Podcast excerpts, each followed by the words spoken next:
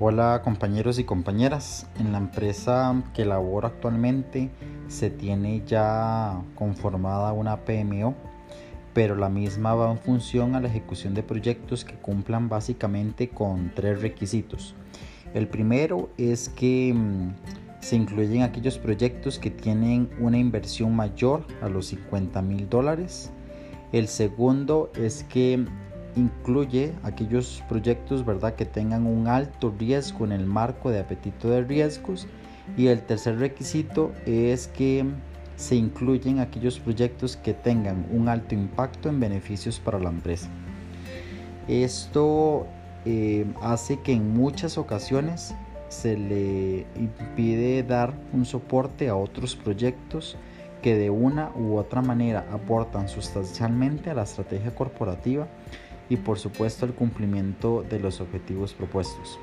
Acá me voy a extender un poco más em, luego para explicarme mejor.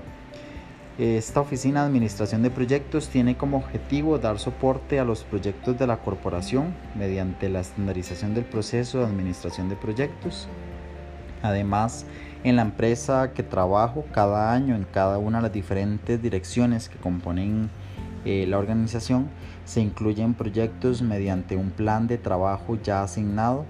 eh, con los diferentes presupuestos para cada dirección y cada proyecto debe indicar su aporte en relación con el plan estratégico y con los planes operativos del área que lo estaría patrocinando. Ahora bien, una vez hecho un contexto de la situación actual en la empresa que laboro, como parte del por qué resulta oportuno formalizar una oficina de administración de proyectos, podemos decir que esta oficina nos permite definir y controlar cada uno de los procesos a seguir, y las plantillas, los formularios, las guías que deberán utilizarse para la administración de un proyecto de manera estructurada,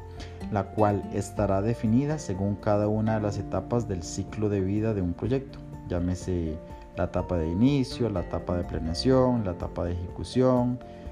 la etapa de control y seguimiento y eh, por supuesto la etapa de cierre. Ahora bien, sin duda alguna, la existencia de una PMO permite dar eh, esa alineación de cada uno de los proyectos con la estrategia corporativa. Los proyectos son gestionados de acuerdo con la experiencia y conocimiento ya instaurado en la PMO Permiten además una centralización en la asignación de recursos para la gestión de proyectos y por supuesto toda la plataforma metodológica que representa la PMO, ¿verdad? dando ese soporte en la puesta en marcha de cualquier proyecto y lograr el fin del de, eh, cumplimiento de la estrategia corporativa. El tipo de PMO que recomiendo en este caso sería la PMO de torre de control o de control, como también se le llama, ya que además de establecer un estándar para la gestión de proyectos, permite tomar decisiones en las metodologías que están o que son llevadas a cabo para la medición y el análisis de los resultados alcanzados por el proyecto, así como realizar e impactar en el cumplimiento y elevación de los estándares definidos por la PMO. El alcance de esta PMO será hacia aquellos proyectos que sean considerados como de gran impacto en la estrategia de la organización y no solamente aquellos proyectos de inversión mayores a los 50 mil dólares, ya que según la experiencia se ha visto que hay proyectos estratégicos que no requieren de inversión alta, pero que sí impactan sustancialmente en la estrategia. La PMO está básicamente en la dirección de planeación estratégica, planeación estratégica y la propuesta se basa en que esta a su vez sea una oficina transversal que logre amarrar los diferentes proyectos llevados a cabo en todas las direcciones de la organización, impactando por supuesto al plan estratégico definido por eh, la organización. La implementación de la PMO de torre de control impactará de forma estratégica en todas las direcciones y áreas que componen a la organización, ya que la propuesta formulada se basa en la integración, seguimiento y control de la PMO sobre aquellos proyectos estratégicos que son considerados por la organización y que se están llevando a cabo, pero que no necesariamente son catalogados de alta inversión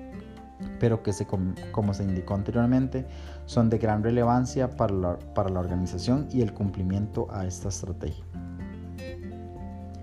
La PMO que se está proponiendo llevar a cabo en este caso va a permitir que desde la oficina salga ese estándar, esas diferentes guías, esas metodologías, los procedimientos a seguir en la administración de proyectos de la empresa, pero más que eso, le van a permitir a la organización tomar mayor control sobre las metodologías y una mejor toma de decisiones, así como la formulación y cambio de políticas en caso de ser necesario con el fin de mejorar continuamente en la alineación de los proyectos con las metas estratégicas bajo lo que conocemos como gobernanza corporativa. Por último, la PMO que estoy proponiendo en este caso no contempla adicionar más recursos humanos de los que ya posee de por sí la organización, pero sí propone que como parte de la estructura de la PMO se logre llegar a las diferentes direcciones que conforman la organización contemplando no solamente proyectos de inversión alta, sino proyectos que de una u otra manera están impactando a la estrategia corporativa. Además, los recursos como plantillas, guías, procedimientos, formularios se mantendrían tal cual se tienen bajo el entendimiento de ejecutar las mejoras resultantes de la implementación de la PMO de torre de control que se, que se estaría proponiendo. Estas serían mis recomendaciones a la gerencia. Muchísimas gracias.